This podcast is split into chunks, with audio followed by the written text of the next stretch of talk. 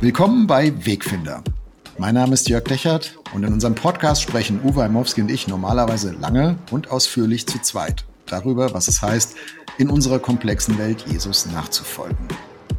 Für die Sommerzeit haben wir ein kleines Special vorbereitet. Wir reden etwas kürzer als sonst, aber dafür mit einem interessanten und inspirierenden Gast.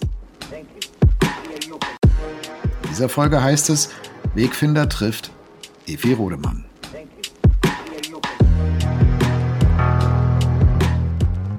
Unsere Welt ist voller Spannungsfelder. Mittendrin suchen Jörg Dechert und Uwe Heimowski nach einem Weg, leidenschaftlich zu glauben, differenziert zu denken und hoffnungsvoll zu leben. Dies ist ein Teil ihrer Suche. Willkommen bei Wegfinder. Jesus folgen in einer komplexen Welt.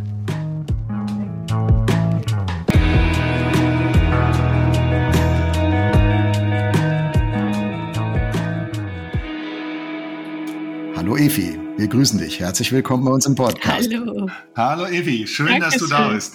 Du, ich habe ja was Geniales über dich gelesen und zwar hast du gesagt, du seist eine Cheerleaderin, die es liebt, andere auf ihrem Weg anzufeuern. Ähm, da würde ich dich echt gerne gleich mal fragen, was heißt denn das, wie macht man das? Aber, damit unsere Hörer auch wissen, mit wem wir eigentlich reden, wer ist denn diese Evi, Evi, die da zur Cheerleaderin geworden ist? Ja, genau. Äh, ich glaube, das hat schon ganz früh angefangen, dass ich einfach das total cool finde, das Potenzial in anderen zu sehen und das zu heben. Das mhm. macht mich, glaube ich, auf. Ich fühle mich manchmal wie so eine Schatzsucherin, die merkt so gerade bei jüngeren Leuten, mhm. wow, da, ist, da kann man irgendwie eine gucken, heben.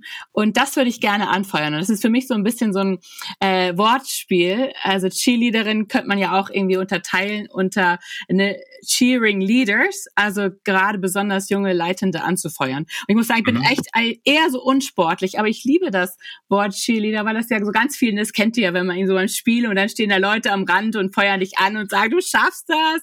So, das würde ich gerne den Leuten zurufen. Du schaffst ja, das. Wie war das, wie war das bei dir? Wie ist dein Werdegang gewesen? Wer hat dich da dann vielleicht auch ermutigt? Ja, total gerne. Ähm, schon eigentlich ganz früh. Einmal war es bestimmt mein Vater, der hatte sieben Töchter und hatte mit uns wow. schon sehr viel zu tun. Ja, genau. Und einen Sohn, den sollte ich jetzt nicht vergessen. Und äh, genau, da wurden wir schon echt in unserem ne, Potenzial, hat der Papa viel bei uns gesehen. Ich bin die zweitälteste mit meiner Zwillingsschwester. Und einfach so zu gucken, ähm, was hat Gott mir anvertraut, auch wenn Leute, vielleicht, ich weiß noch, irgendwie mein Englischlehrer, der hat damals gesagt, so, ey, die Zwillinge, die können gar nichts und ne, sind oh. dumm. Und dann zu merken, nö, wenn da jemand an dich glaubt, was eigentlich möglich wäre, um mhm. Grenzen mhm. zu überspringen, die andere Menschen dir vielleicht gesetzt haben. Und das habe ich sehr früh erlebt. Jetzt mein Papa und dann aber auch andere, besonders Männer, muss ich auch sagen, die mich immer wieder auch als Frau irgendwie äh, auch in meiner Leitung ermutigt haben. Und da würde ich sagen, gibt es Mentoren, gibt es Menschen, die für mich gebetet haben. Ich hatte eine Seelsorgerin viele Jahre, die mich immer an, ne, angefeuert hat und gesagt so, Evi, du schaffst das und eines Tages wirst du mal Führungsverantwortung übernehmen. Und ich denke mal so, auf gar keinen Fall. Ich bin super im Hintergrund. Und ich sagt, nee, nee, nee, Evi, in die Richtung geht's. Und mhm. das hat mich echt zu dem gemacht, wer ja, ich heute jetzt, bin. Jetzt gibt's vielleicht viele Leute, die uns zuhören und sagen, Mensch, Evi, ist ja toll, dass du dir solche Anfeuersätze von früher von deinem Vater und so gemerkt hast und die dich so durchs Leben getragen haben. Aber ich habe das ganz anders erlebt. Also bei mir gab's Stimmen im Leben, vielleicht der Vater, die Mutter, der Lehrer oder so, die haben mich klein gehalten, klein gemacht. Hm, kennst du auch so Leute und was sagst du denen? Ja, absolut. Also ich würde jetzt auch nicht sagen, dass ich jetzt so der Überflieger bin und äh, jeder hat nur mein Potenzial gesehen und hat das gehoben. Äh, vielleicht glaube ich aufgrund dessen, dass ich immer wieder auch Erfahrungen gemacht habe, wo Leute mich begrenzt haben und wo ich aber gemerkt habe, es ist halt immer die Frage, ich muss mich entscheiden, welcher Stimme glaube ich.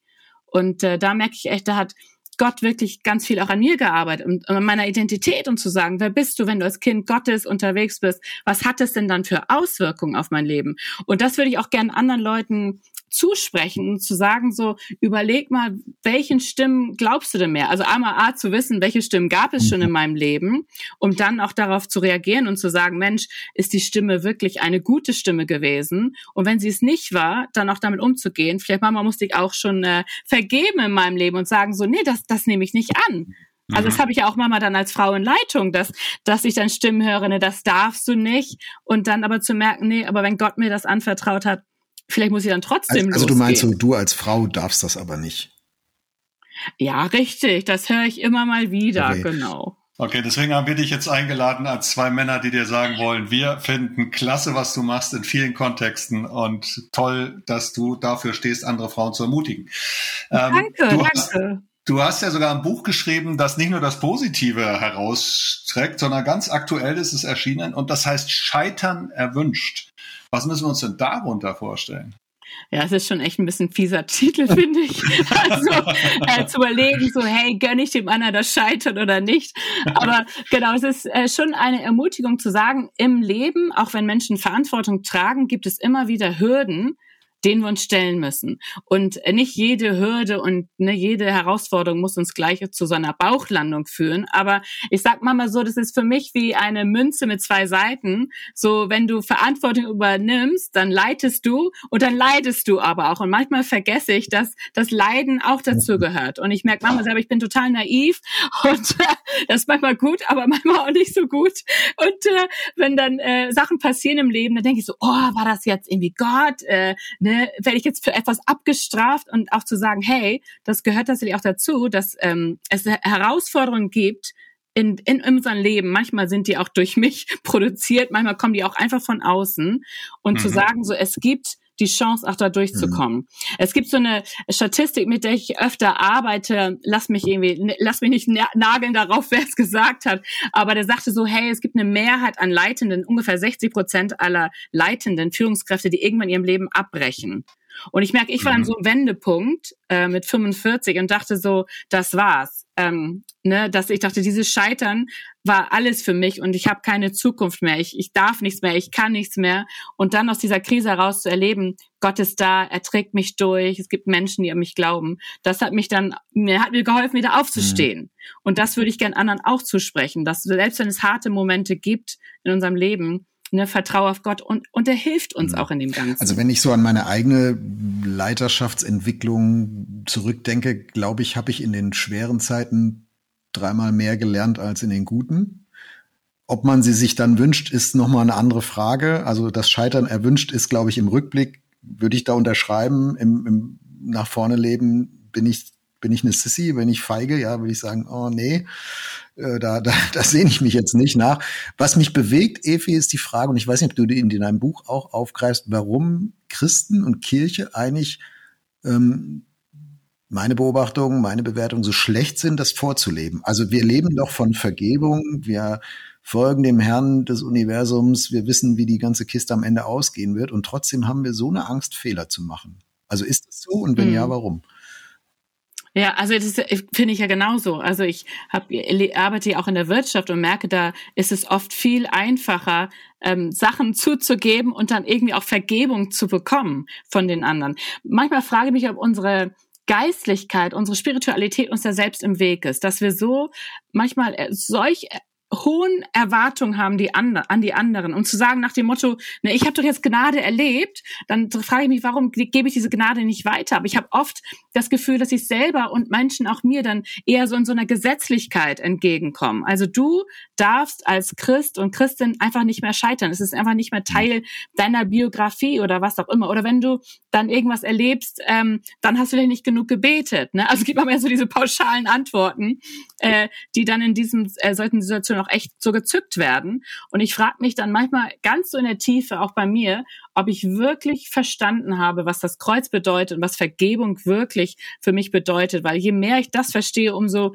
gnädiger bin ich auch mhm. mit anderen und gebe ihnen auch den Freiraum und sage immer, ich möchte gerne Menschen, die um mich herum sind, mit vielen jungen Leuten, denen ich arbeite, sagen, es darf auch eine Fehlerkultur sein und ich muss nicht alles richtig machen, aber wir sind gemeinsam mhm. unterwegs. Sind wir natürlich auch als Deutsche nicht so gut in der Fehlerkultur, oder? Also wir wollen ja vorher immer alles genau checken und überlegen und Präzision und so.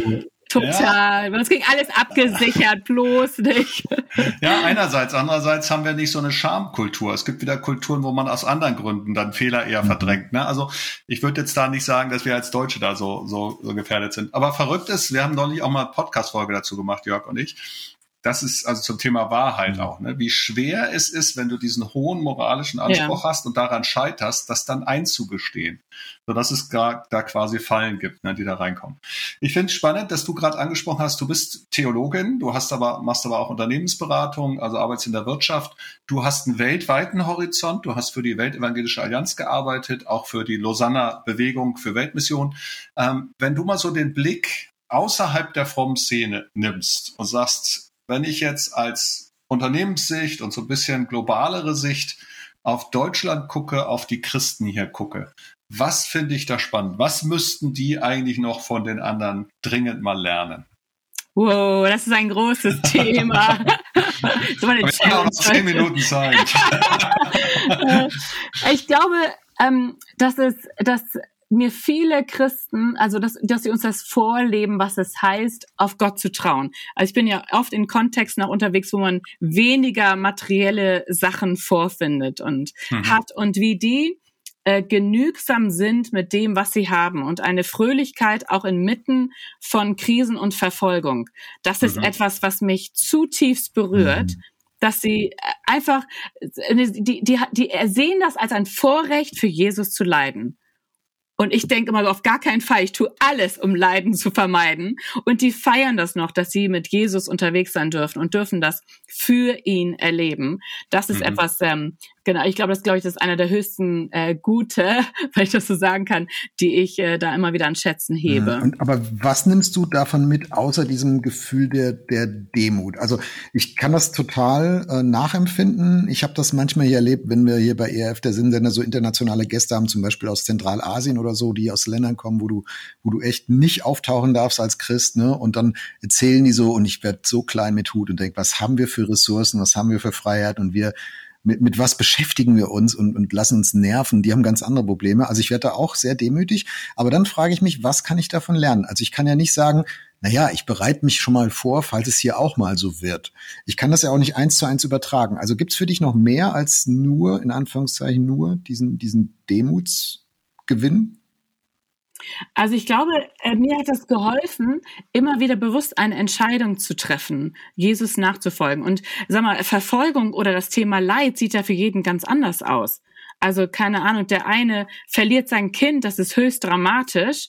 Und äh, trotzdem hält er an Jesus fest. Und das glaube ich, das ist für mich, was ich äh, gesehen und gehört habe, wo ich sage, so, so mit dieser Hingabe, mit dieser Liebe möchte ich gerne Jesus nachfolgen und auch zu sagen, er darf auch wirklich bewusst die Nummer eins in meinem Leben sein, e-, egal was kommt. Und das ist, glaube ich, eine innere Entscheidung, die ich immer wieder treffen muss, aber die ich auch durch diese so wirkliche Herausforderung auch getroffen habe. Wenn ich dann weiß, ich musste mich von einem chinesischen Leiter äh, verabschieden und so, ne, und er sagte, ihr werdet mich nie wieder sehen, wahrscheinlich auch nie wieder lebendig, dann macht das mhm. etwas mit meiner eigenen, also das, das hinterfragt mich und mein Glauben und äh, ich merke oft, ich bin auf so einer Wellness-Tour oft so mit Jesus und sag so, das ist total nett, mit ihm unterwegs zu sein. Und jetzt segne doch noch ein bisschen am Rande das, was ich sowieso schon entschieden habe.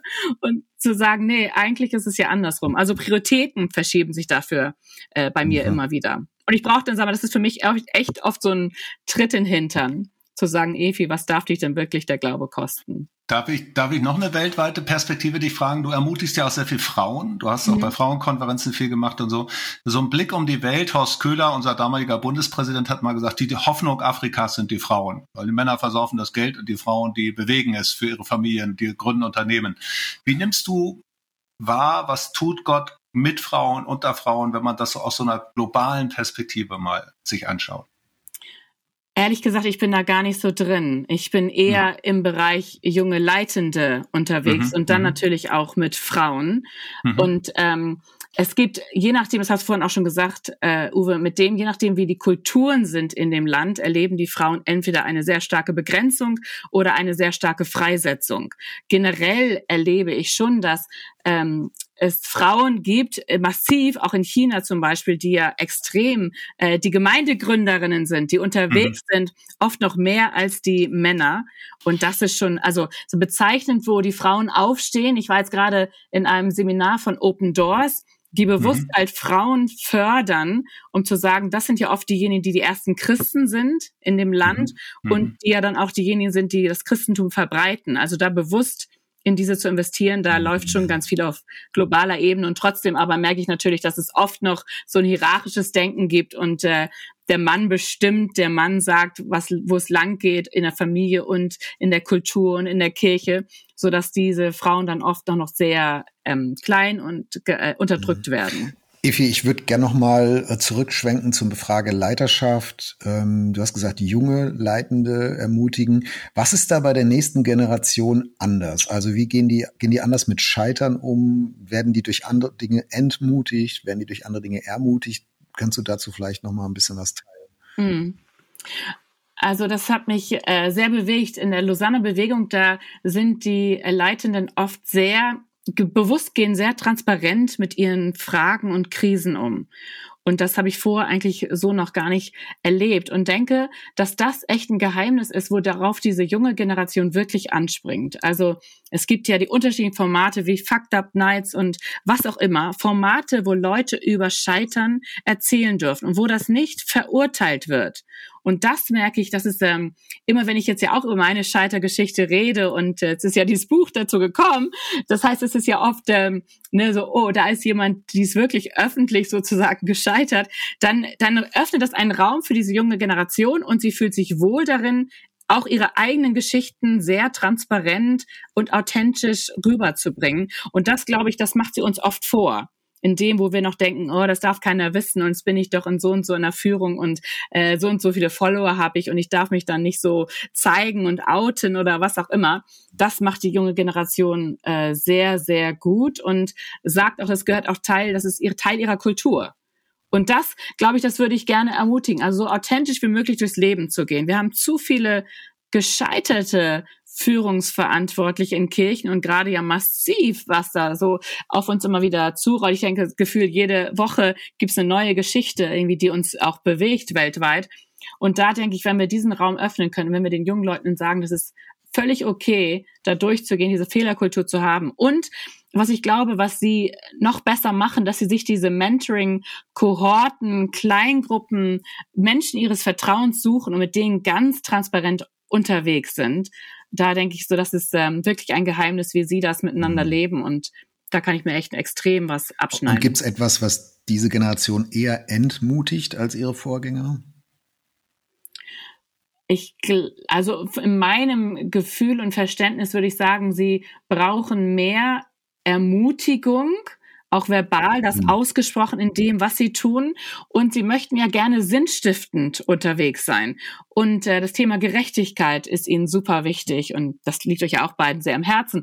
Und da glaube ich, wenn wir ihnen diesen Raum schaffen, da unterwegs zu sein, ähm, und wenn wir ihnen den Raum nicht geben, wenn wir ihre Stimme nicht hören und auch sie nicht als gleichwertig und auf Augenhöhe mit reinnehmen, dann ziehen sie sich zurück und sie gehen auch bewusst aus diesen ganzen Gremien raus.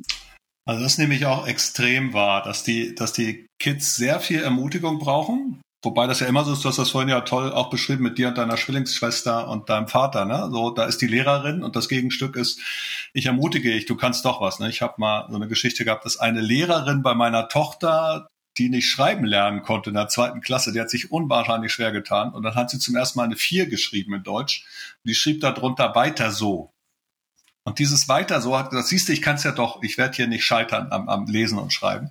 Äh, und die studiert jetzt und so, weißt du, also da, hätte ich damals cool. nie gedacht, dass die mal ein Abi machen könnte und ein Studium machen könnte. Also Wahnsinn, wie die Ermutigung das. Ich nehme das auch so wahr. Ermutigung spielt eine ganz große Rolle. Und aber eben Ermutigung zu dem, was die Kids auf dem Herzen haben. Die wollen nicht unbedingt das machen, was wir gemacht haben, sondern die wollen was eigenes machen, was anderes machen.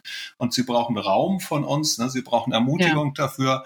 Sie brauchen wahrscheinlich, ich weiß nicht, ob du das auch so siehst, aber wahrscheinlich auch jemand, der sagt, wenn ihr scheitert, halt ich auch den Kopf für euch hin. Ja, ganz Weil genau. Weil die sind noch zu, zu jung, zu, äh, weißt du, wenn die scheitern, das kann brutal sein. Aber wenn du sagst, ich habe es euch erlaubt und wenn ihr Dresche kriegt, dann sagt bitte der, der Pastor oder wer auch immer der ist verantwortlich. Ne? Genau, das wäre irgendwie auch mein Wunsch, jetzt wenn ich an äh, Pastoren, mhm. Anwärter und was auch immer denke, an Leute, die von Hochschulen kommen, denke ich, bitte, bitte begleitet sie doch in ihrem ersten Jahr. So viele fallen echt auf die Nase in ihrem ersten Job und haben niemand und denken dann, dass sie so total versagern. Das stimmt ja gar nicht. Manchmal passt die Kirche nicht, der Kontext nicht, die Kultur nicht. Und da jemanden zu haben, der sie begleitet, also da denke ich, wenn wir das hätten, da hätten wir viel gewonnen, weil wir werden überrannt von Mentoring-Anfragen, aber wir haben zu wenig Leute, die sagen, hey, ich investiere mich. Also hier. unsere, unsere Hörerinnen und Hörer haben es gehört, hoffe ich.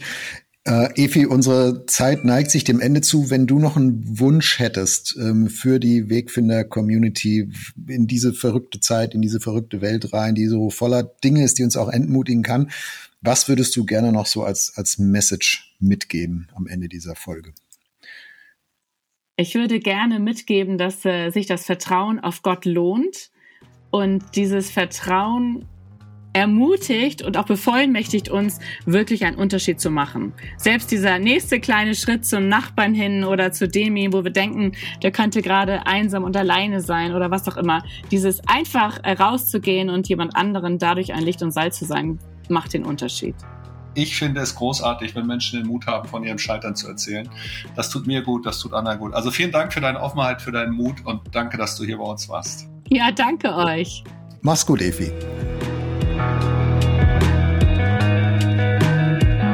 Das war Wegfinder. Jesus folgen in einer komplexen Welt. Was nimmst du mit aus dieser Folge? Welches Thema wünschst du dir für eine der nächsten Folgen? Gib uns gerne Feedback unter erf.de/slash Wegfinder. Auf Wiederhören bei der nächsten Folge von Wegfinder, ein Podcast von ERF, der Sinnsender. Mehr Podcasts von uns findest du unter erf.de slash podcasts und natürlich bei Apple, Google und Spotify.